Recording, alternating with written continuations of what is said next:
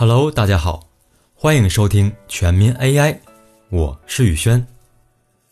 上一期我们知道了 AI 中的四大职业路线，分别是数据、技术、人机交互和商业。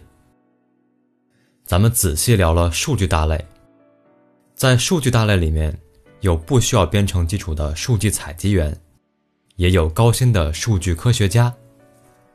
本期节目，咱们继续聊聊 AI 职业路线中的技术大类。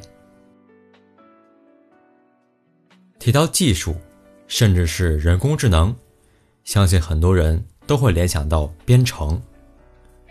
做技术就是做编程，做人工智能也是做编程嘛。这些想法很对，因为编程在人工智能领域很有代表性。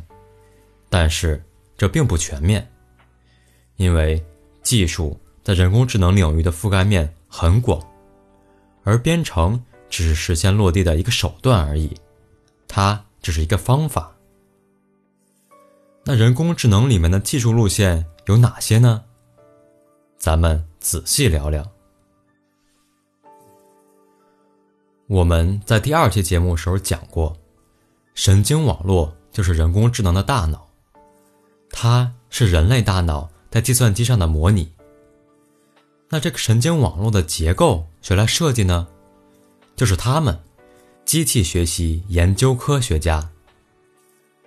他们研究不同结构的神经网络，设计新的结构，使得神经网络的输出更加准确，运算速度更快，架构更为简洁。研究科学家一般博士毕业，发表过高质量论文，他们是各大企业争抢的对象，薪资方面也给的非常慷慨。机器学习研究科学家虽然技术水平一流，但并不是公司研发的主力。公司研发的主力一般由机器学习工程师来担任，或者叫深度学习工程师。深度学习工程师的任务不在于钻研神经网络的结构，而在于使用神经网络来实现产品功能。既然是使用神经网络，那也要懂得各种神经网络的结构，知道每种结构适用于哪种情况。深度学习工程师最好有硕士以上学历，需要一些项目经验。根据产品的领域。深度学习工程师又可以分为几类，有专门教计算机和人类沟通的，叫做自然语言处理工程师；专门做语音识别的叫语音识别工程师；专门做图像、视频的叫计算机视觉工程师。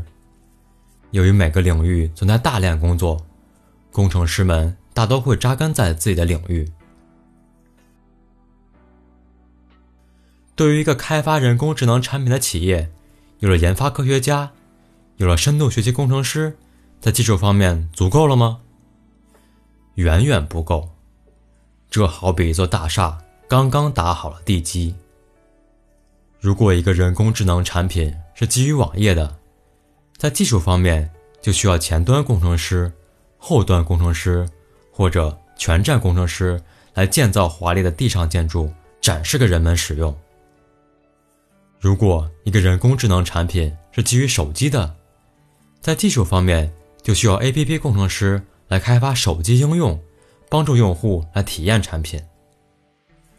如果一个人工智能产品是基于汽车的，在技术方面就需要不同的车辆工程师来提供多种多样的融合手段，将 AI 融入汽车。无论是开发网站，亦或是做 APP，还是设计汽车的新功能。都是研发科学家和深度学习工程师所做不到的。这些技术人员在人工智能产品中不可或缺。既然说到了开发，那测试人员必不可少，尤其对于人工智能类产品，因为 AI 产品的准确率不可能是百分之百，有些是百分之九十九以上，有些是百分之九十五以上。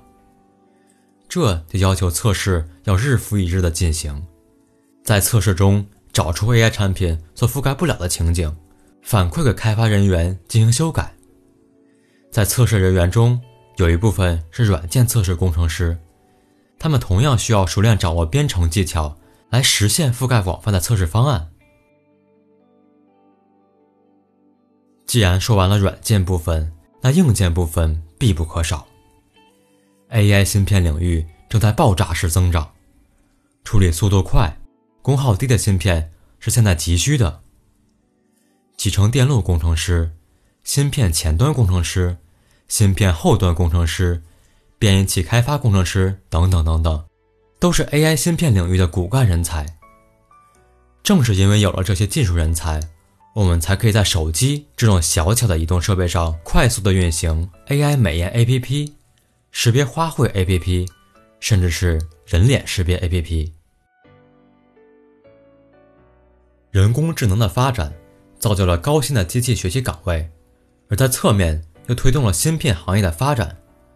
如果你想走技术路线，需要选择一个岗位的话，可以去求职网站上搜索一下，看看这个岗位在这个公司具体做些什么，同时。也看看自己的技能和岗位所需的技能是否相匹配。如果非要让我推荐一个岗位，宇轩的看法是凭自己的兴趣选择。技术路线并没有好坏之分，而有好坏之分的却是在这份岗位上工作的心情。好了，本期节目就到这里了，我是宇轩，咱们下期再见。